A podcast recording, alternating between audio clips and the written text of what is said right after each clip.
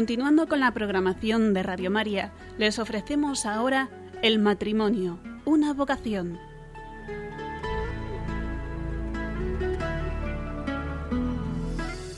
Va a acompañarles a lo largo de la próxima hora Cristina Lozano.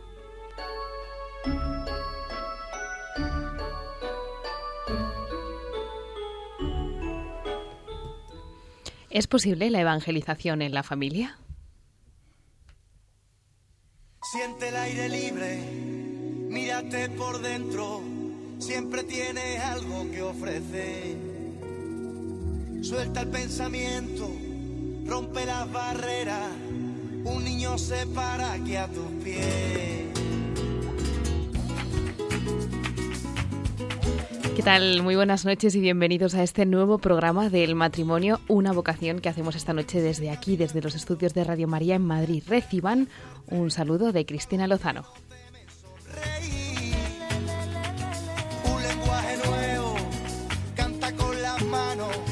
Un lunes más nos colamos en tu casa, en tu coche o donde sea que nos estés escuchando para acercarte durante los próximos minutos a un tema pues que nos compete a todos, que nos interesa a todos. ¿Es posible hacer lío en familia como nos decía el Papa Francisco hace un par de años en la Jornada Mundial de Río? Al final del programa vas a ser tú mismo el que nos vas a responder porque hoy vamos a hablar de eso, de la evangelización en la familia. Y te vamos a acompañar durante los próximos minutos, pues como decía hace unos momentos, mientras que regresas a casa del trabajo, das de cenar a los niños, continúas con tus quehaceres propios de un lunes a estas horas o sea lo que sea que estés haciendo en compañía de la radio. Por cierto, semana en la que estamos rezando en especial por nuestros hermanos perseguidos, como nos han pedido y nos han eh, animado nuestros obispos, y en la cual la Iglesia también se prepara y nos ayuda a preparar la gran fiesta que viviremos el próximo domingo con la celebración de Pentecostés. Pero como siempre, el programa no lo hago yo sola, hay un equipo detrás de él y hoy tengo presentes en este estudio a dos de ellos. Y Real, buenas noches. Muy buenas noches, Cristina. ¿Cómo va la preparación de Pentecostés? Pues ahí vamos, ahí vamos. Como el Espíritu Santo. Invocando para que venga ya, ya. Padre Javier Mairata, buenas noches. Buenas noches. ¿Cómo va la preparación? Pues con María, ahí estamos con ella, preparándolo y muy unidos sobre todo a los cristianos perseguidos en tantos lugares. El otro día tuve la oportunidad de estar con un confesor de la fe, un sacerdote, el padre Douglas Bazzi, que nos estuvo dando un testimonio precioso y, eso ha hecho que nos unamos todavía más de corazón y sobre todo suplicando al Espíritu Santo que cambie corazones, primero que los fortalezca de nuestros hermanos y transforme los corazones de todos los que les atacan. Pero impresionante testimonio, ¿no? Me comentabas. Muchísimo, muchísimo. Es, es un testimonio de fe, de esperanza impresiona muchísimo el, cuando contaba cómo rezaba el rosario con los eslabones de la cadena con la que la habían atado eh, y decía cuando uno antes rezaba el rosario a veces se queda dormido y tal cuando se rezaban esos rosarios uno de verdad estaba lo que tenía que estar.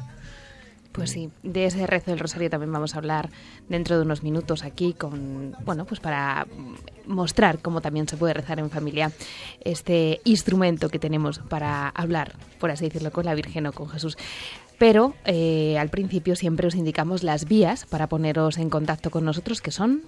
Pues eh, un número de teléfono que es el 91 153 85 50 y una dirección de correo electrónico donde podéis donde pueden enviar sus, sus preguntas, sus sugerencias, lo que quieran, directo a arroba radiomaria.es. Pues una vez hechas las presentaciones, vamos con nuestro tema de portada.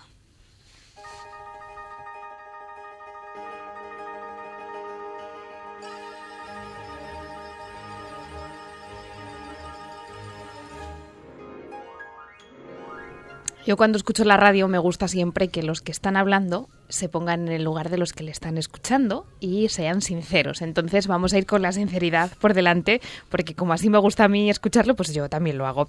El de hoy podemos decir que es un programa que nos ha costado un poco sacar adelante, así, porque voy a contar qué ha pasado. Cuando nos ponemos a trabajar siempre nos salen varios temas a tratar y al final, por unas razones o por otras, pues nos decantamos por el que al final es elegido.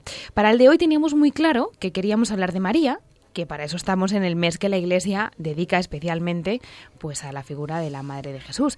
Y hablando y hablando, pues la providencia también nos va guiando por dónde actuar. Y justo ayer celebrábamos la cuadragésimo novena jornada sobre las comunicaciones sociales. Y en el título, el Papa Francisco daba el siguiente mensaje. Comunicar la familia, ambiente privilegiado del encuentro, la gratuidad del amor. Así que es que nos lo ponía en bandeja, y claro, si nos lo ponen en bandeja, como nosotros no vamos a actuar y vamos a ir por ahí? Así que hemos pensado que podemos explorar este riquísimo mensaje y para ello, pues el padre Javier Mairata ha hecho una síntesis, ¿verdad? Cuidada y estudiada ¿Se la ha leído cuántas veces? Unas cuantas. Unas cuantas, porque es muy rico. Siendo muy breve, porque es muy breve, y yo invito a que se lea, es muy rico. Y que no es solamente para los que nos dedicamos al mundo de la comunicación, que es un mensaje para todos. Bueno, este mensaje es para que las familias lo leyesen hmm. y lo comentasen. Porque Dice cosas muy interesantes. Pues vamos a ello, que nos encontramos en él. Bueno, yo empiezo con una pregunta. ¿Sabes cuál fue tu primera, tu primera universidad o facultad de comunicación? Eh, supongo que la que estudié, ¿no? No, el seno materno. Vaya. Pues no, lo dice el Papa, ¿no? Dice, la familia es el primer lugar donde aprendemos a comunicar, pero es que dice, el seno materno que nos acoge es la primera escuela de comunicación. Dice, hecha de escucha y de contacto corpóreo. Y dice, es donde uno se comienza a familiarizar con el mundo externo y con el sonido tranquilizador del palpitar del corazón de la madre. Bueno, él dice de la mamá, porque el Papa en esto ya sabemos que utiliza sus términos y eso hace que sea especialmente hermoso escucharle. Luego dice también otro paso más, ¿no? Porque la familia es el lugar donde se aprende a convivir en la diferencia, la diferencia entre generaciones, que dice que comunican antes que nada porque se acogen mutuamente. Es curioso, parece siempre que se habla de comunicación que se trata de saber hablar. Y el Papa empieza hablando de acoger y de escuchar. Y esto nos enseña muchísimo. Por eso digo que esto hay que, leerlo en familia, hay que comentarlo en familia, hay que coger con los hijos y, hablar de estas cosas. Luego también nos dice que se aprende a hablar la lengua materna, es decir, la lengua de nuestros antepasados. O sea, es saber que hay otros que han caminado por delante de nosotros, que son los que han puesto nuestras condiciones para existir y para que pues, nosotros también podamos generar vida y hacer algo bueno y hermoso. Podemos dar porque hemos recibido. Por eso la, familia es está también esta escuela de comunicación. Podemos dar porque hemos recibido. Y luego dice una cosa muy bonita. ¿Cuál es la principal forma de comunicación? La oración. Hablábamos hace un momento de ese rosario que nos comunicaba. Claro, y dice, cuando un papá o una mamá acuestan a sus niños recién nacidos para dormir, ¿no? Y dice, pues es un momento en que los confían, a, Dios para que vele por ellos. Cuando los niños dicen son un poco más mayores y ya recitan las oraciones y ya se acuerdan de los enfermos, de los que tienen problemas, se acuerdan de sus abuelos, ¿no? Eh, vengo de estar con una familia que acabamos de celebrar la misa por el abuelo que ha fallecido y el nieto, que es muy divertido, eh, su, su padrino de bautismo le mandaron a Afganistán. Y viene muy serio y me dice, tú pide por mi padrino que se ha ido a la guerra. Y hablando con el padrino me decía, pues mira, ha sido muy eficaz, porque lo más grave que me pasó es que se me atascó una impresora, ¿no? Entonces, Dios tiene que escucharlo, y es que a Dios se le tiene que caer la baba con una oración así de un niño, ¿no? Sí. Y bueno, pues eh, es algo que se aprende en familia, ¿no? Luego valeremos de ello. Y luego también porque uno aprende lo que es verdaderamente la comunicación. Y, y aquí es igual, no habla de aprender a hablar, habla de la capacidad de abrazarse, de sostenerse, de acompañarse, de descifrar miradas y silencios, de reír y llorar juntos. Esto es comunicar. Comunicar es reducir las distancias saliendo unos al encuentro de otros y acogiéndonos, y esto es el motivo pues de la gratitud y de la alegría. Luego también nos habla del perdón. El perdón dice es una dinámica de comunicación, una comunicación que se desgasta, se rompe y que mediante el arrepentimiento expresado y acogido se reanuda y se acrecienta. Y luego también tiene un momento para hablar de las familias en que hay algún hijo discapacitado o varios. dice, algo que podría ser un límite es algo que ayuda a la comunicación porque gracias al amor de los padres, de los hermanos, de personas amigas, es un estímulo para abrirse, para compartir, para comunicar de modo inclusivo. Y esto nos enseña a la escuela, a la parroquia, a todos, a saber acompañar y acoger a estas personas. Yo siempre lo he visto, ¿no? Los hermanos que tienen, alguno de sus hermanos, algún tipo de discapacidad, son niños en general que tienen una capacidad de escucha y de acogida mucho mayor. Y bien, luego también habla de que la familia es escuela de bendición. Dice hoy que muchas veces se maldice, se habla mal, se rumorea, ¿no? Eso es algo que el Papa repite mucho, ¿no? Pues dice, ¿qué hace la familia? Pues enseñar a bendecir, enseñar a hablar bien. Porque ese es el significado, deben decir, que muchas veces no lo tenemos claro. Claro, y es muy fácil criticar, es muy fácil pues todas estas formas que en el fondo no son comunicación porque la deterioran, ¿no? pues la bendición.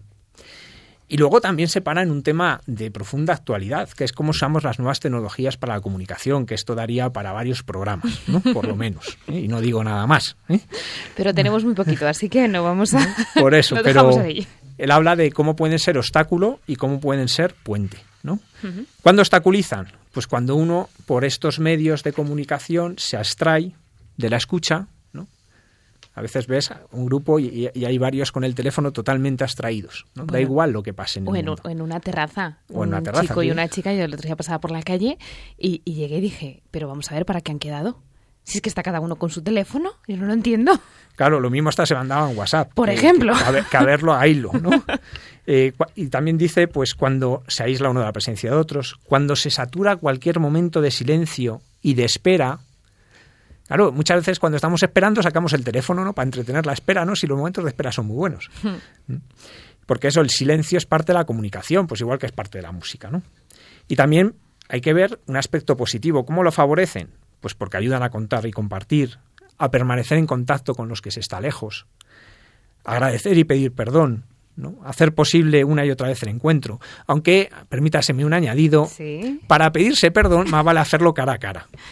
Se aprende más. Se aprende más, ¿no? Los WhatsApp y las redes sociales sirven para otras cosas, ¿no? Para eso más vale el encuentro entre dos rostros. Y bueno, sobre todo dice que hay que descubrir que el centro es el encuentro. O sea, no, no hay ningún medio de comunicación que pueda sustituir ese encuentro. Y ese encuentro es el que tenemos que buscar y eso es lo que nos tiene que guiar, no los medios de comunicación los que nos guíen a un modo de comunicar, sino el centro que es ese encuentro el que nos guíe en cómo usamos los medios. Y luego tiene pues una expresión que la voy a leer porque dice la familia más hermosa, protagonista y no problema, es la que sabe comunicar, partiendo del testimonio, la belleza y la riqueza de la relación entre hombre y mujer, y entre padres e hijos. No luchamos para defender el pasado, sino que trabajamos con paciencia y confianza en todos los ambientes en que vivimos cotidianamente para construir el futuro. En los amigos de Emisión que han hecho, bueno, pues eh, se dedican ¿no? a llevar el Evangelio en las redes sociales, que tenemos a gente que, pues, que tiene aquí programas también en Radio María, han hecho, han colgado en su blog, donde todo el mundo lo podemos encontrar, por así decirlo, una síntesis, han resumido en 33 mensajes cortos este mensaje. Yo animo a todos los que no habéis podido tener el texto delante, pues tener estos mini resúmenes, ¿no? Dentro de los cuales podemos encontrar, eh, bueno, pues mensajes así, ¿no? Tenía varios de los que el padre Javier nos acaba de indicar, pero pues dice, la familia es el lugar donde se aprende a convivir en la diferencia decía uno, o el perdón es una dinámica de comunicación, una comunicación que se desgasta, se rompe y que se puede reanudar y acrecentar. Redescubriendo el encuentro, sabremos orientar nuestra relación con las tecnologías, un lugar, el perdón, el lugar de ser guiados por ellas. O por último, la información es importante, pero no basta, porque a menudo simplifica, contrapone en lugar de favorecer una visión de conjunto. Eso es un mini resumen, ya les digo que pueden pueden acceder a ellos eh, a través del el blog del portal de emisión y bueno, pues hacerse una idea y seguro que dejarse con un buen sabor de boca para o un anticipo, ¿no? Para llegar un poco más allá. Pero nosotros en este programa queremos ir un poco más allá, porque claro, esto lo acaba de publicar, lo, este mensaje lo publicaba el Papa Francisco el 24 de enero, que es el día del patrón de los periodistas, San Francisco de Sales, y lo celebrábamos ayer en esta jornada, ¿no? Que es la jornada de la ascensión pero el magisterio de la Iglesia eh, lleva hablando de esta evangelización ya un, tiempo, ¿no? No es que se la haya inventado el Papa Francisco, sino que tenemos una larga tradición, unos textos que nos han ido acompañando y que queremos también comentar, ¿no? O por lo menos anunciar e informar que existen para ver cómo hacemos esto de la evangelización en la familia, evangelización que, ¿por qué no decirlo? Siempre está guiada de la mano de la Virgen, ¿no? Por supuesto. Porque es la primera que evangelizó al resto de los que tenía alrededor. Y la que nos enseña a ser familia. Sí, yo me acordaba ahora de la próxima fiesta que celebramos el domingo, ¿no? Pentecostés, como María estaba al pie, al pie de todos los que estaban allí encerrados porque no sabían qué le iban a pasar. Entonces ella les mostraba la calma, la paz de esto va a pasar y vamos a estar felices, así que no tengáis miedo, ¿no? Me salía ese mensaje. Entonces, ¿qué nos va diciendo el magisterio, Padre Javier? ¿Por dónde vamos? Es muy importante en esto ver cómo el magisterio reciente, sobre todo la familia ha pasado de ser un objeto de la evangelización, es decir, aquellos a los que había que evangelizar, a ser protagonistas de la evangelización. Este cambio es muy importante. ¿no?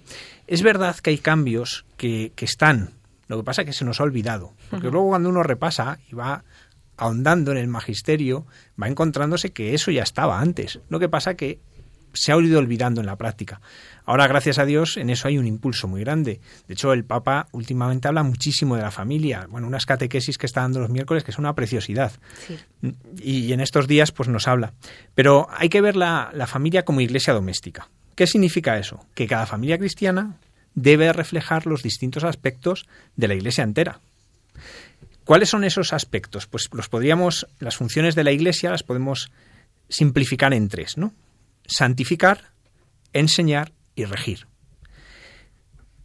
La principal obra es la santificación, ¿no? En esa se resumen todos, ¿no? Pues para eso está la Iglesia, para eh, por el bautismo impulsarnos y darnos la fe y la santidad.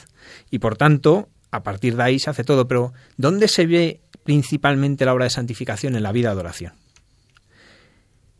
Y luego la vida litúrgica, la vida sacramental, y dentro de ella la Eucaristía, y eso se aprende a vivir sobre todo en familia. ¿Y cómo lo hacemos? Pues hay que hacerlo de muchas maneras, ¿no? Pero la primera es el ejemplo de los padres. ¿Qué sucede? Si un niño ve que un día vamos a misa una hora, otro a otra, un día vamos el sábado, otro el domingo, otro no vamos, bueno, pues ¿qué aprende? Que la misa es algo que no es lo más importante. Si uno puede, que no todo el mundo puede, porque algunos lo tenemos muy fácil el ir a cualquier misa, ¿no? porque lo tenemos muy cerca, pero hay sitios que es muy difícil. Pero si uno puede tener su hora de misa y uno se prepara para ir a misa y cuando digo se prepara hasta uno se viste para ir a misa, parecen tonterías, pero es que lo hemos perdido, ¿no? Se va creando una conciencia de la importancia que tiene eso. Yo lo he visto en mi vida. O sea, nosotros íbamos a misa de 12 en Santa Bárbara de Madrid. Mm. Mi padre a los seis años a mí ya me subió al altar a ayudar. Y así fue haciendo con todos mis hermanos, el último ya subió con tres. Y nosotros nos ponía nuestra corbata, jersey amarillo y corbata escocesa, me acuerdo perfectamente, y los feligreses se acuerdan también perfectamente, ¿no? Sobre todo cuando estábamos los cuatro hermanos varones arriba. Pero eso va calando, va calando y hace que, que uno de los momentos más importantes para la familia era cuando podíamos ir a misa juntos. Ya después yo me había ordenado, eh, mis hermanos han ido casando, ya no es fácil. Pero si queríamos hacer un regalo a mis padres era juntarnos para ir a misa todos juntos. Ya si la celebraba yo, mejor, ¿no? Pero que eso es lo que va marcando y ayuda mucho. Yo sé que todo el mundo no lo puede hacer, ojalá pudiese todo el mundo, ¿no? Entre otras cosas porque estamos perdiendo el domingo, como ese día en que todos nos juntamos, ¿no? Y que todos tenemos no solamente ese descanso, sino ese día para alabar a Dios el rezar, el rezar con los niños, el poder enseñarles desde que uno se va por la mañana hasta la noche. Fijaos que, que en eso es muy gracioso porque decimos que hay tres ámbitos de oración en la familia. La casa, el coche y la capilla. ¿Eh? Tres T's. Casa, coche y capilla. Emi se ríe porque es sido a las tres, ¿no? sí, lo intentamos, lo intentamos, pero es verdad que el coche da mucho juego, da, mucho juego porque sobre todo cuando tienes eh, el colegio pues un poco más separado así de casa, da mucho juego para hablar y también para, para rezar y bueno pues mm, ofrecer la a lo mejor por las mañanas no que no que no mm, pues vamos un poco justos de tiempo no pues ofrecer el día acordarnos de la Virgen ponernos en sus manos y qué más Sí, ¿no? Y que en eso yo, yo una de las veces que mejor me lo, que más he disfrutado últimamente fue un día que tuve que ir con una familia que iba al colegio, y iba con ellos, y iban haciendo sus oraciones. Yo disfruté, disfruté, pues cuando ves a los pequeñajos haciendo sus peticiones, si es que, ¿cómo no les va a escuchar el Señor? O sea, ¿cómo les va a escuchar? Yo tengo anécdota de por la noche cuando estaba acostando a unos hijos de unos amigos, ¿no? Pues, eh, y ahora vamos a rezar y vamos a pedir, y es que aquello era una reta y la de peticiones. Claro, es que Cristina, están los fijos. Sí, sí. Están los fijos, la lista de fijos, y luego aparte, pues ya lo que va. Los eventuales, los, ¿no? Los que van surgiendo con una necesidad concreta, pero los fijos, esos. Sí, yo fui testigo de ello y me alegro que, que por mí se pida, ¿no? Esas oraciones porque seguro que el Señor las escucha mucho más que las mías. Hay una escena de la película cuando éramos soldados de Mel Gibson, muy graciosa. Él tenía, está basado en un personaje real que tenía varios hijos. Él era católico y la esposa metodista. Entonces se ve una escena en que van a ponerse a rezar, se ponen todos de rodillas en la cama y una de las pequeñas se revela. Pues yo no quiero rezar ahora. ¿Cuándo quieres rezar? Yo como mamá, cuando le parece bien. Y le dice, ¿y tú no quieres rezar por, tu por tus abuelos y por tus padres y por tus hermanos? Sí, pues venga, ponte. es más fácil. Es más fácil. Pero bueno, en esto lo importante es saber que los, los maestros en la oración, los primeros maestros son los padres. Si es que ver rezar a un padre es lo que más educa un hijo. O sea, cuando tú ves a tu padre, al que admiras, que te parece que es Superman, ¿no? Al que le parece, ¿no? Hasta los 10 o así. Sí, luego ya no, luego ya la cosa cambia. Le ves de rodillas, ¿no? O como en mi caso, le veías ayudando a misa, pues eso, eso te marca. Y eso es lo que hay que, mostrar, ¿no? Los niños no tienen que aprender a, rezar cuando van a catequesis. Tienen que aprender a rezar en familia, con sencillez, con la naturalidad con la que se hacen las cosas de familia, ¿no? Sobre todo que es que un padre, cuando enseña a rezar a su hijo, le da la mejor herramienta para la vida. La mejor lo que va a ayudarle a poder vivir la vida. Y eso es lo que tenemos que ver. Luego, hay que ver que también en, este enseñar a rezar, pues a dar gracias. ¿no? En un mundo tan como el nuestro que, que es tan ingrato, enseñar a dar gracias y dar gracias en familia. Sobre todo porque en general nos cuesta rezar delante de otros, expresarnos delante de otros, y eso educa mucho a la familia a expresar, a poder invitar a dar las gracias, invitar a la petición, invitar alabar a Dios. Pues eso es lo que también va educando y es lo que hace que uno luego viva con mucha más naturalidad. ¿Que hay frutos de esta oración en familia que se puedan, o sea, estamos en la, en la sociedad de hago esto para esto, ¿no? Nosotros a los niños no les debemos de educar así, pero sí que hay una fecundidad de esta oración en familia. Sí, por supuesto que la hay, una fecundidad que muchas veces no se ve, porque muchas veces no se ve, pero otras sí. Por ejemplo, yo sé personas que, que por situaciones, eh, uno de los dos está trabajando fuera, ¿no? Y pues por la noche se conectan por internet y rezan juntos. Si es que ya solo por eso, por poder tener esa comunicación con papá o con mamá que están lejos, solo eso ya da mucho fruto. Pero el fruto que da, si es que eso, si a Dios se le tiene que caer la baba cuando un niño reza, o sea, yo cuando veo pues a estos pequeñajos, ¿no? Con qué sencillez rezan, con qué sencillez dicen las cosas, cómo piden, pues ¿cómo no va a escuchar el Señor? Y eso da fruto y a veces se ven. Y los niños son conscientes. Una familia que conozco, que el padre va a la adoración perpetua, le ven salir a su padre que ya cansó de trabajar y le ven salir cansado. Pero al día siguiente se dan cuenta que papá ha estado rezando. Y se dan cuenta. Y lo ven, lo ven, y es que lo saben. Menos mal que papá va a la oración, le cambia la vida, le cambia la vida, ¿no? Entonces son cosas en que se ven los frutos, pero el fruto de una vida forjada en la oración, eso uno lo va descubriendo toda su vida. Mm. Yo, los niños a los que, bueno, pues se me han encomendado, ¿no? En la parroquia en la que ayudo, eh, muchas veces te cuentan, ¿no? Estos son adolescentes ya y te dicen, sí, porque esta oración yo me acuerdo que la hacía con mi madre cuando era pequeño y es el momento en el que la dices, ¿y por qué la has perdido? Sigue. Sí. Yo recuerdo una historia, no recuerdo en qué sitio fue, un niño que secuestraron. Era un niño pequeño, no, no sabía casi hablar, pero ya sabía la oración al ángel de la guarda. Y cuando años, años después fue encontrado por la policía y no tenían ningún dato. Ya era un niño mayor y no tenían ningún dato. Bueno, pues pudieron saber quién era porque lo único que podía recordar que sabía de antes de ser secuestrado es oración. Y gracias a la oración del ángel de la guarda, los padres pudieron reconocerle. Ya digo, no me acuerdo en qué sitio fue, pero es eso, ves cosas en que uno al final eso lo lleva en el corazón, pasen los años que pasen. Vamos a ver, a mí me pasa a veces cuando vas a visitar a personas mayores, a veces con Alzheimer, que los pobrecitos están, que ya no pueden nada, y, y, y son capaces de rezar. A mí me pasó una vez en una residencia Alzheimer era, iba por plantas y según subías de planta la cosa estaba mucho peor, tenían muchas menos capacidades.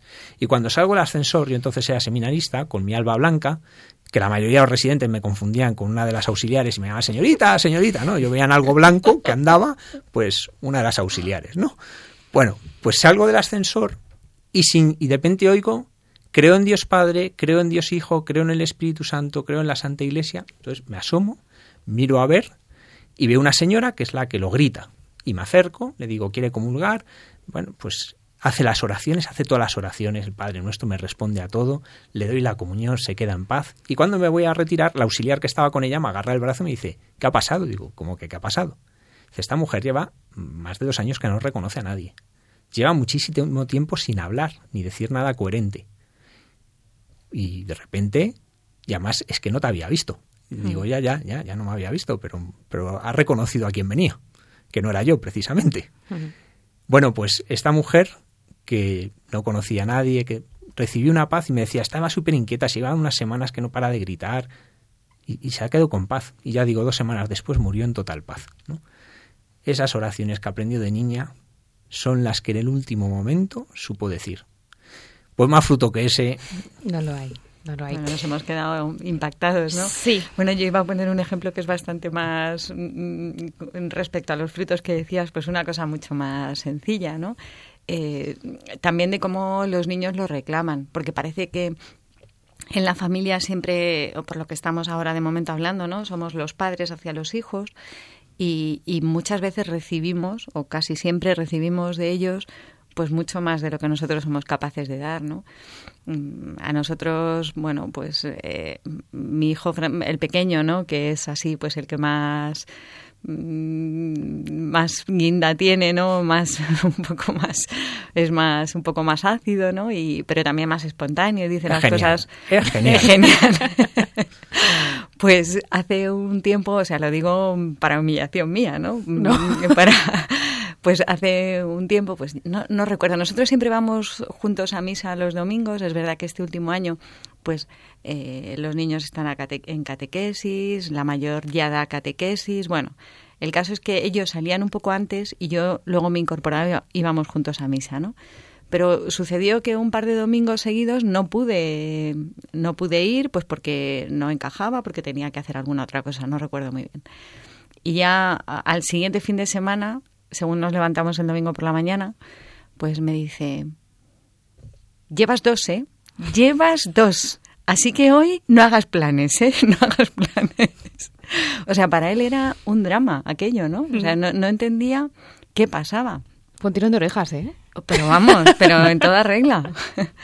Y es verdad que a veces, pues, no sé, si hay alguna cosa, pues eh, reconozco que pues uno tiene la tentación de relajarse o de encajarlo en otro momento que te viene mejor, porque es verdad que hacer las cosas en familia no es tan fácil, es lo ideal, pero claro, pues como también dicen lo, dice el Papa, hay muchos documentos, la propia vida de la familia es, es oración, ¿no? No, no necesariamente pues oración estructurada en un momento concreto, sino bueno, pues ese buscar hacer las cosas juntos. ¿no? Yo creo, Padre Javier, que después de esta eh, teoría, por así decirlo, de la oración, eh, esta oración a veces sale fuera y sale fuera de la evangelización. Entonces, ¿qué nos dicen los documentos que tenemos que hacer con esta evangelización? ¿Nos quedamos dentro de casa? No, no, es que la escuela de la evangelización es la familia.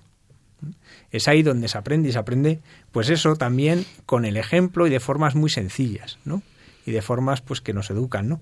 Yo un día estaban viendo eh, la película del Gran Milagro que habla de cómo es la Eucaristía, digamos, desde su dimensión espiritual. Eh, mi sobrino con eh, mi sobrina, mi sobrina llegó a España con cuatro años y medio. Y estaba, y entonces mi sobrino tiene los dos la misma tienen ahora seis años, esto pasó cuando tenían cinco.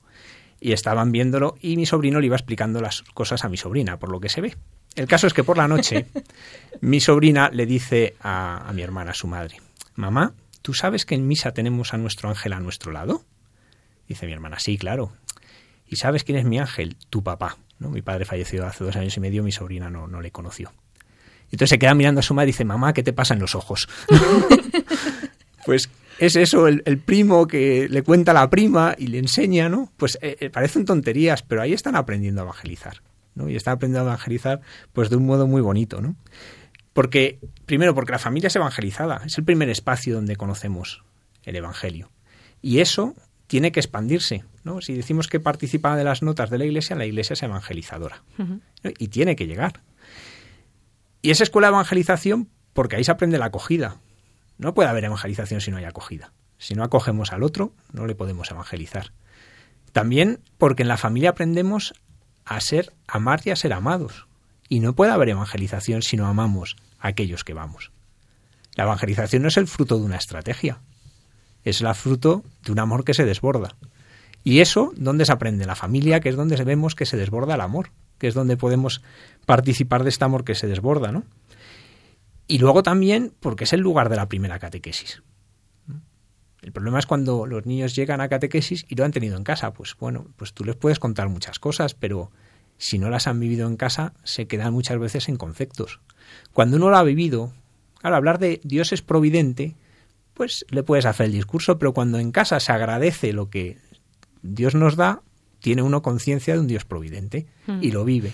Y podríamos poner montones de ejemplos, ¿no?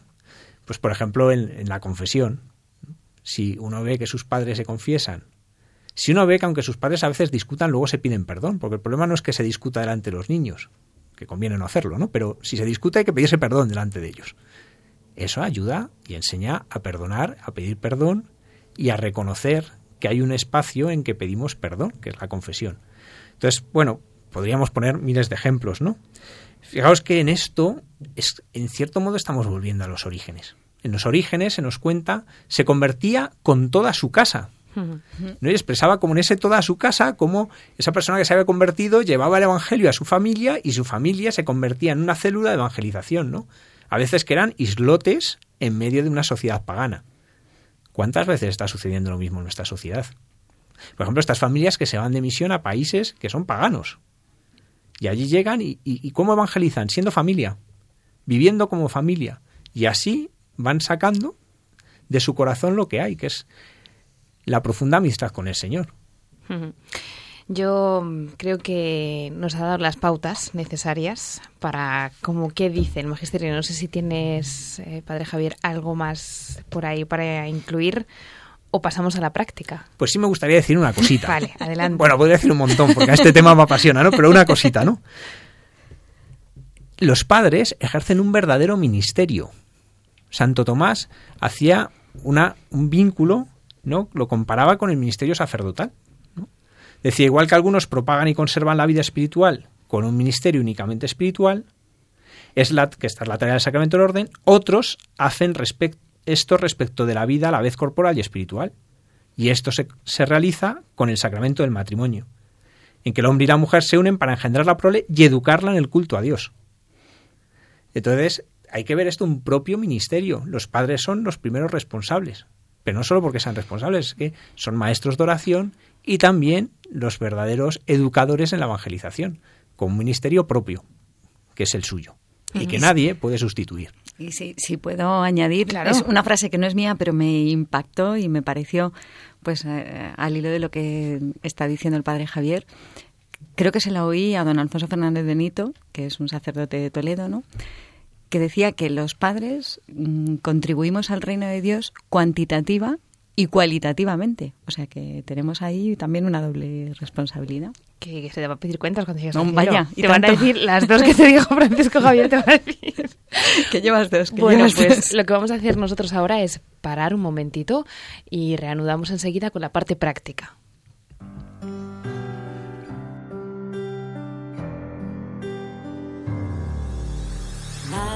Night I heard a knock. I opened the door, found a brown box lying on the floor. And in the box, a day old baby left in the cold. He was there with a note of despair.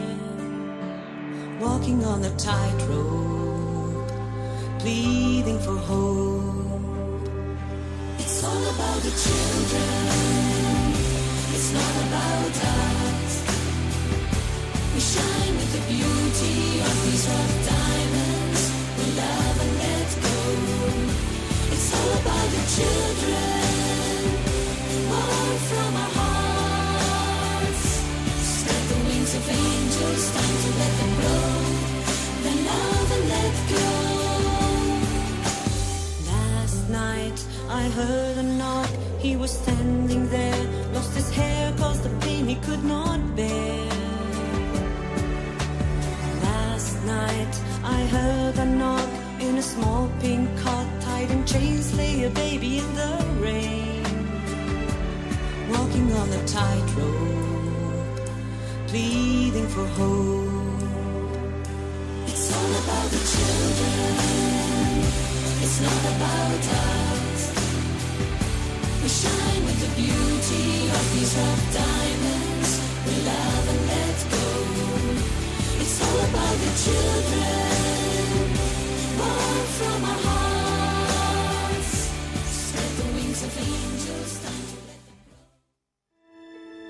Ofrece tu rosa para que la voz de nuestra madre llegue a todos los corazones. Puedes colaborar con tu donativo a Radio María llamando al 902-500-518 y te facilitaremos todos los trámites o a través de nuestra página web www.radiomaria.es. Mayo en Radio María, la fuerza de la esperanza. Bueno, pues ya estamos aquí de vuelta, los del matrimonio en vocación, no sin antes recordarles, recordaros a todos los que estáis al otro lado, pues lo que acabamos de escuchar, ¿no? Porque estamos en plena campaña de este mes de mayo, en la que insistimos para que sean pues que seamos todos solidarios con esta casa, con la radio de la Virgen, para que la labor tan buena que hacen y que hacemos, ¿no? A través de las ondas sea expandida y llevada a todos los rincones del mundo. Hace unos días el obispo de, de Kinshasa nos decía en la maratón, que es la carrera solidaria, ¿no? Para apoyar a Radio María, que es un tiempo de gracia que permite a todos los oyentes de la radio vivir lo que proclamó el Señor. La felicidad está más en dar que en recibir. Así que os animamos a todos los que estéis escuchando pues a ser generosos y que en la medida de vuestras posibilidades pues ayudéis a esta casa. Nosotros estamos esta noche hablando de la evangelización en familia, de cómo hacerlo, es fácil, es sencillo, se nos complica cuando los niños son mayores, más pequeños y en la primera parte del programa hemos estado hablando por así decirlo de la teoría y ahora vamos a ir con la práctica. No porque ahora mismo nos vayamos a ir Emi, el padre Javier y yo a la calle a evangelizar así a los que tenemos aquí en el parque a la de la radio, sino porque Vamos a hablar, vamos a hablar con una familia que ya lo hace. Tenemos ya al otro lado del teléfono al matrimonio formado por Lorenzo Alonso y María Ángeles Escobar. Muy buenas noches. Buenas noches. Hola, buenas noches. Sé que os pillamos con la cena casi, así que perdonadnos. Sí, hemos dejado a los niños eh, en plena cena. Bueno, pues Esperemos que cuando volvamos al comedor estén todavía sanos y salvos. sí, hombre, sí. Y os Y hayan os hayan dejado algo. bueno, bien, con un poquito sobra. Bueno, vamos a presentarnos primero, presentaros a vosotros. Sois un matrimonio de un pueblo de Toledo, de la diócesis de Toledo. Contarnos cuántos hijos tenéis y cuánto tiempo lleváis casados. Pues tenemos cinco hijos y llevamos casados pues unos 13 años. Y, y bueno, pues felices, la verdad. y ahora, así por así decirlo, de la nada, que ahora nos vais a contar un poquito cómo ha sido, eh, ¿qué hacéis vosotros una vez un viernes a la- al mes? Bueno, eh, empezando por el principio, eh, tanto mi marido como yo los dos siempre hemos tenido como una inquietud especial en lo que es la evangelización y la evangelización del primer anuncio del querigma. Eh, este verano coincidimos en, en nuestra diócesis con un sacerdote que venía de una experiencia, venía encendido, había pasado el verano evangelizando con una realidad que surgió en Francia, se llama anuncio, y nos lo contó y, y nos dijo, mira, tenemos que, que empezar en nuestra diócesis a salir a anunciar el Evangelio a todos aquellos que nunca han oído hablar del Señor, o si han oído hablar del Señor, tienen una fe adormecida. Entonces, bueno, pues, pues empezamos y dijimos, pues mira, lo mejor es salir a las calles, a las calles de, de Toledo. Lo que hacemos una vez al mes, lo, lo hemos llamado Family Night, porque esta iniciativa surge de la Delegación de Familia y Vida. Entonces lo que queremos es que sean las familias quienes evangelicen. Y lo que hacemos es, una vez al mes, salimos de 10 de la noche a 1 de la mañana a las calles de Toledo a parar a todo aquel que encontramos por la calle a anunciarles el querigma. Claro, y salís, perdona María Ángeles, salís, estáis diciendo salimos en familia, pero, o sea, vosotros salís con vuestros cinco hijos. Bueno, en este caso no. En este caso no porque los niños son pequeños. Los niños, tenemos niños de, de 5 a 12 años. Entonces, con los más pequeños no salimos. La próxima iniciativa que tenemos es el próximo 3 de junio, víspera del Corpus. Aquí en Toledo sabes que el Corpus eh, tiene una tradición eh, muy bonita y el día 4, que es jueves, eh, celebramos nuestra procesión del Corpus. El día 3 Toledo está lleno. Sí. Y ahí sí que iremos con nuestros hijos. Pero hasta ahora lo que donde vamos con los niños es la, la otra parte que es el Family Day, que lo hacemos por el día. nos vamos a la parroquia donde nos llame un sacerdote y anunciamos el Evangelio puerta por puerta con nuestros hijos. Vamos con ellos, evangelizamos con ellos. ¿Y cuál es? Perdona, Lorenzo, dime, dime. No, iba a deciros simplemente que, bueno, el Family Night a esas horas, ese horario para los niños es un poco complejo y complicado. Y durante el curso, los años de los meses de invierno es complicado sacarles porque porque también te encuentras con gente, bueno, pues un poco diferente de lo que es puerta con puerta. Eh, te puedes encontrar con gente muy joven, gente mediana edad y a esas horas, un viernes por la noche, pues la gente está de determinada manera, ¿no? Entonces, bueno, como que no es como muy prudente estar con los niños eh, en la calle. Pero a cambio vais por el día, así que, o sea... Claro. sí, es que, bueno, este, también nos hemos ido, ofreciendo a parroquias de, pueblos de la diócesis o, de la ciudad y algunos párrocos nos han llamado pues para, para ir a estas parroquias y hacer misión puerta a puerta a puerta, ¿no? Eh, en este caso consiste en una jornada no íntegra, pero casi casi casi íntegra, porque empezamos con un rato de oración, tenemos la misa en la parroquia con la gente del pueblo, luego compartimos con gente de esa parroquia pues eh, pues un rato de convivencia, incluida la comida y un rato de compartir con ellos, ¿no? Los niños también tienen su rato también de, de juegos con monitores y catequesis. Y luego, eh, pues empezamos con una, un rato de oración, de alabanza y de, y de adoración, y desde ahí un par de horas de salida por las, por las calles, eh, de casa a casa. Y ahí sí vienen los niños, y además es una experiencia muy bonita para ellos. Eh, lo han hecho dos veces con nosotros, nuestros hijos, y fue una maravilla, porque ocurrieron varias cosas.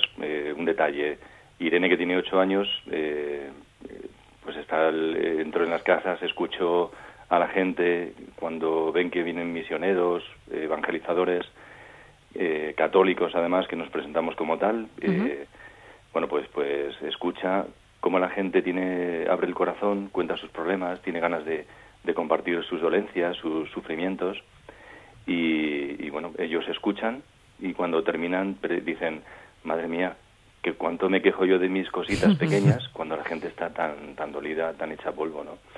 Y otro detalle para terminar, bueno, pues que nuestros hijos nos vean que, anunciamos a Jesucristo expresamente, muerto, resucitado y, vivo con nosotros, ¿no? Eh, pues es una gozada que escuchen a su padre o su madre eh, hablar con ese entusiasmo de, un Jesucristo vivo, bueno, pues ya no solamente la catequesis que escuchan en, su preparación de, su sacramentalidad, ¿no? Sino que escuchan el querigma, un Jesucristo que enamora, que, que nos hace, que nos interpela, que nos hace de verdad transformar nuestra vida y recibir el Espíritu Santo que nos quiere dar para vivir de otra manera distinta, con, un, con entusiasmo, con ardor, con, con gozo, con alegría la vida. Una gozada. No sé si nos podéis contar, yo, la persona que ha hecho el enlace, por así decirlo, entre vosotros y nosotros, eh, me contaban, y dice, pregúntale por alguna de las anécdotas que tienen de esta evangelización por la noche, porque, dice, tienen para dar y tomar. sí, fíjate. la noche es algo es bonito porque te encuentras a la gente que te encuentras es gente que sale de copas, que sale a cenar, que desde luego no tiene previsto pararse con unos misioneros a hablar de Dios y menos entrar a rezar a una iglesia, porque nosotros lo primero que hacemos es hablarles del querigma, anunciarles eh, que Dios les ama, que ha dado la vida por ellos, pero también les invitamos porque todos estamos concentrados en una iglesia, eh, hay gente que está rezando por los misioneros y por esas personas a las que queremos llegar y, les invitamos a rezar. Y le invitamos a rezar y la gente viene a rezar. Cuando nos dicen, pero de verdad, la gente entra, la gente entra a rezar. Porque al fin y al cabo, la gente tiene deseo de algo trascendente, de algo que, que les supere y que dé sentido a su existencia. Ellos no saben ponerle la palabra a Dios, nosotros le ponemos la palabra a Dios y les acercamos, algunos de ellos llevan años sin rezar, incluso no sé si habrán rezado alguna vez, pero les ponemos delante de Dios y nos encontramos pues con anécdotas muy bonitas. un día nos encontramos con, una familia de Córdoba que había venido a, Toledo a ver Toledo y, era una familia, ellos, los padres, eran personas creyentes de fe, integrados en el movimiento de cursillos de cristiandad, uno de sus hijos también, pero el otro no. El otro pues estaba ahí, frío, y no quería saber nada de Dios. Le invitamos, entró a rezar, y no solamente entró a rezar, sino que se confesó y la madre con mucha gracia me decía, vaya por Dios, este chiquillo toda la vida detrás del para que se confiese y así, o venir a Toledo y confesarse. Ya he dicho, que no piense que vamos a venir aquí todos los meses para que se confiese. Hay cosas muy bonitas, pues, de gente, de gente que, pues que, que te abre el corazón. Es, es curioso que a unos desconocidos como somos nosotros eh, nos abran el corazón y nos digan, pues, los problemas que tienen con la iglesia, no Por entienden ejemplo, cosas. me recuerdo el detalle de pues una pareja de novios y nada más empezar con ellos anunciamos a Jesucristo y bueno, empiezan a ponernos sus pegas. Es que estamos enfadados con Dios. Bueno, ¿y eso por qué? Pues porque se han muerto los dos abuelos, los últimos que nos quedaban, el de mi novia y el mío. Y, y bueno, pues pues que Dios sabe cómo tiene que hacer las cosas, ¿no? Bueno, pues le, le conté la historia con mi abuela, que ya hace años que murió, y lo bonito que fue fue pues eh, vivir su muerte pero desde Dios no sabiendo que estaba dándole la mano a Jesucristo para llegar ahí para llegar al cielo cielo no no ese cielo que nos imaginamos de los niños sino el cielo de estar con el con el Señor con Jesucristo. Y claro cambiaron el semblante y- el semblante y dijeron ay nunca habíamos pensado que nuestros abuelos están tan cerca de nosotros porque están en, en Dios que Dios está aquí con nosotros entraron a rezar se quedaron pues si, eh, si esto empezamos a las 11 de la noche, estuvieron allí una hora rezando y una, una maravilla. Bueno, tengo de todo tipo. Un matemático que este me decía, dice, mira, esto de Dios no existe, es todo matemáticas. Digo, pues yo creo eh, que Dios me cuida y este verano tuve una caída con la bicicleta. Chico, me mandó ángeles de la guarda para buscarme, porque estaba con una conmoción cerebral. Digo, eso no es matemáticas. Y bueno, pues te encuentras gente de todo y este termino diciendo, bueno, eso no es matemáticas, pero es una parte, eso es estadística. Él quería llevarte a tu terreno a todas, todas. Sí, sí, sí.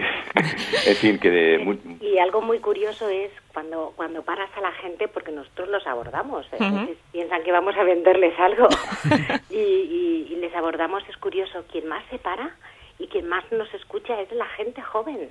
Y pensamos que pasa más de las cosas de Dios, pues la gente que más preguntas se hace, que más inquietud tiene, es la gente joven y, y es una gozada. Nosotros los ponemos delante del Señor. Hay dentro dentro del Family Night hay diferentes ministerios. Hay un ministerio que es el de acogida, que es a esas personas que llegan al templo, les acogen con cariño, son los brazos de la iglesia quien les abraza y les lleva delante del Señor. Y ellos nos cuentan muchas veces pues la cara de aquel que entra, eh, pues entran con un semblante quizás de, bueno, a ver qué es esto, de, bueno, eh, pues con cierto temor y guardándose un poco también, ¿no? Y es ponerles delante del Señor la acogida, se hace muchísimo bien a la gente, ¿no? Eh, Primero fuera, el- los que están misioneros les han anunciado el querigma, les han plantado a Jesucristo, les han tocado el, el corazón, pero cuando entran dentro y les acogen de esa manera y les ponen en, cerca del presbiterio, al lado de la custodia con Jesucristo expuesto, Les eh, cambia la cara. Les cambia la cara, la Sí. cara. Y luego una cosa muy bonita que, que ocurre en esto de que vamos haciendo desde octubre, este curso nada más, eh, es que no solamente llegamos a personas que bueno pues que ni se habían planteado encontrarse con un pues con un anuncio de Jesucristo que les ha redimido en la calle cuando salen a hacer cosas o en sus casas cuando vamos en un family day por la- por un pueblo no sino que al eh, estar removiendo a muchísima gente de, de dentro de la iglesia que estaba en sus grupos en sus movimientos y que, y que les ha hecho un despertar, un fervor de- nuevo en esto de la evangelización y les ha hecho transformarles su vida de- de- del día a día. Así es que yo no vuelvo a, a mi, a mi movimiento, a mi grupo, a mis quehaceres de, de diario de la misma manera, porque voy transformado. El Señor es como que me ha tocado a través del Espíritu Santo y me ha hecho arder y, vivir las cosas del día a día de, otra, de una forma diferente. Un detalle. Eh, hace aquí en Trodo sabéis que tenemos eh, pues también uno- unos medios que es el canal Diocesano y, y, bueno pues presentamos esta iniciativa en la televisión. Un señor de 67 años jubilado nos vio en la televisión. Él me conocía de hace muchos años.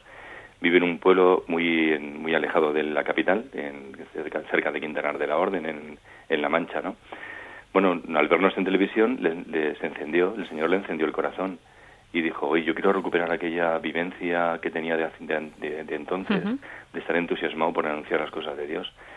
Y estuvo así toda la semana hasta que el viernes pasado que tuvimos el último Family Night, no, el anterior hace dos viernes, se presentó con nosotros, salió a evangelizar y hoy me ha vuelto a llamar dice, me habéis cambiado la vida, me habéis hecho joven. Digo, no, nosotros no, ha sido el Señor. Pero bueno, pues es esto, es eh, haber acogido la llamada del Señor a hacer esta, esta tarea y decirle, Señor, lo que tú quieras, no sabíamos al, principio cómo hacerlo, eh, pero nos pusimos en manos del Señor. Y ahí Joaquín, ahí estamos con Joaquín Garrigós, que es el cura encargado de, de esto junto con nosotros. Y está dando un fruto enorme, que es un bendito, un Braulio. que también está apoyando. Nosotros también. Sí. Bueno, y junto con nosotros viene seminaristas del Seminario de Toledo los viernes a evangelizar también.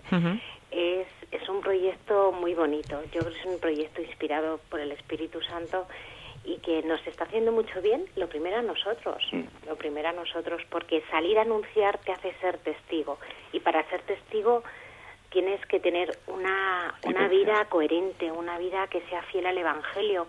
No puedes dar testimonio de algo que no vives, porque si das testimonio de algo que no vives, eh, no transmites. Es, es, una, en cierto modo es una mentira, ¿no? Y son palabras huecas, vacías, ¿no? te pues obliga, te obliga a vivir cada día, pues, con más fidelidad el Evangelio, para así poder, pues, pues anunciar con alegría y con gozo, pues, el tesoro que llevamos dentro, que es conocer al Señor. Entonces, pues, pues es una gozada, es una gozada. Bueno, pues os encomendamos en vuestra siguiente misión, ese día, la víspera del el día Corpus. 3 de junio, el día 3 de junio, pues saldremos a las calles de Toledo a anunciar a todo aquel que venga a ver las calles de Toledo, que venga las nadas preciosas. Un detalle es que el, eh, este día 3, perdón que te corto María Ángeles, es que nos robamos la palabra continuamente, se nota que somos un buen matrimonio. No, bueno, que te decía que este día 3, una cosa especial es que ya no solamente, no es, no es un Family Night como, tal, como lo que hemos venido haciendo durante todo el curso, sino que a través del Secretariado de Nueva Evangelización de aquí de la Diócesis de Toledo eh, va a ser eh, una iniciativa de este secretariado y se va a congregar pues a los diferentes movimientos, y también grupos de parroquias, todo aquel que también la delegación de juventud colaborará, todos colaboraremos pues en uno de los ministerios, ¿no? Vamos, que si no hacemos nada el próximo miércoles por la tarde que nos vayamos a Toledo y os echemos un cable, ¿no? A las 10 de la noche. Nos van a faltar manos. en Madrid es fiesta el día 4, o sea que, podemos ir. Claro, claro, efectivamente. Bueno, muchísimas gracias. Que gracias a vosotros. No, a vosotros por ese testimonio. La oportunidad de hablar de ello. Porque seguro que aunque vuestros hijos no salen con vosotros ese día, esa noche, seguro que lo viven y como lo ven. a salir. Esa noche sí salen. Pues entonces tenemos, por lo menos. tenemos que llamaros luego para que nos contéis qué tal ha ido esa noche con los niños. estamos a vuestra disposición. Muchas gracias. Lo que lo que sí que vamos a hacer ahora es de manera muy breve, vamos a contar en la agenda para los próximos días.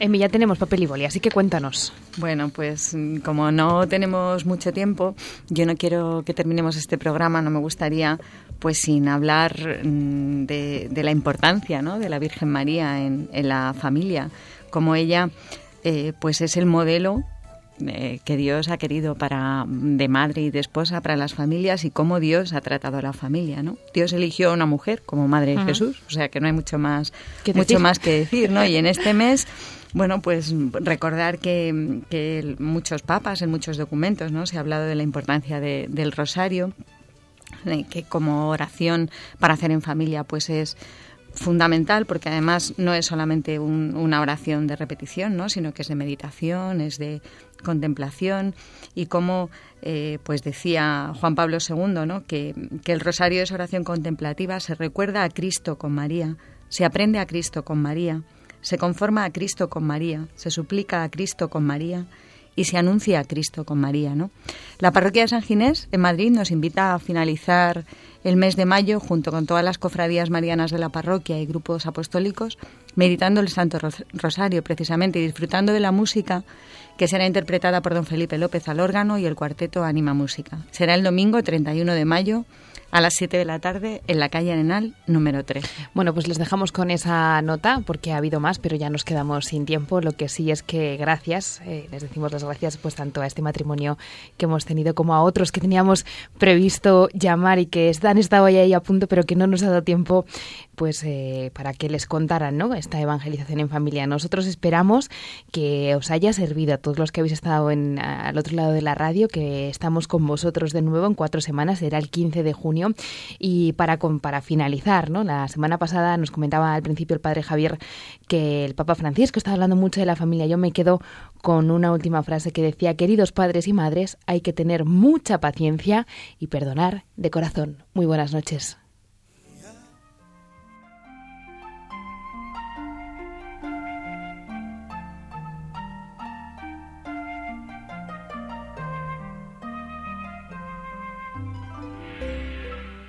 Así concluye El matrimonio, una vocación.